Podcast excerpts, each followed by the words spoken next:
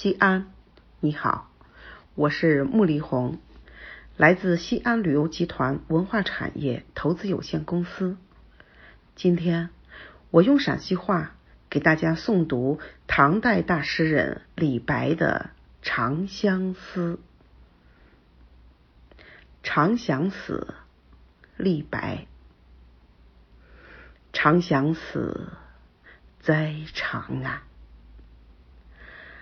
若为秋啼金镜阑，微霜凄凄点岁寒。孤灯不明思与绝，卷帷望月空长叹。美人如花隔云端，上有清明之长天，下有渌水之波澜。天长路远魂飞苦，梦魂不到关山难。长相思，催心肝。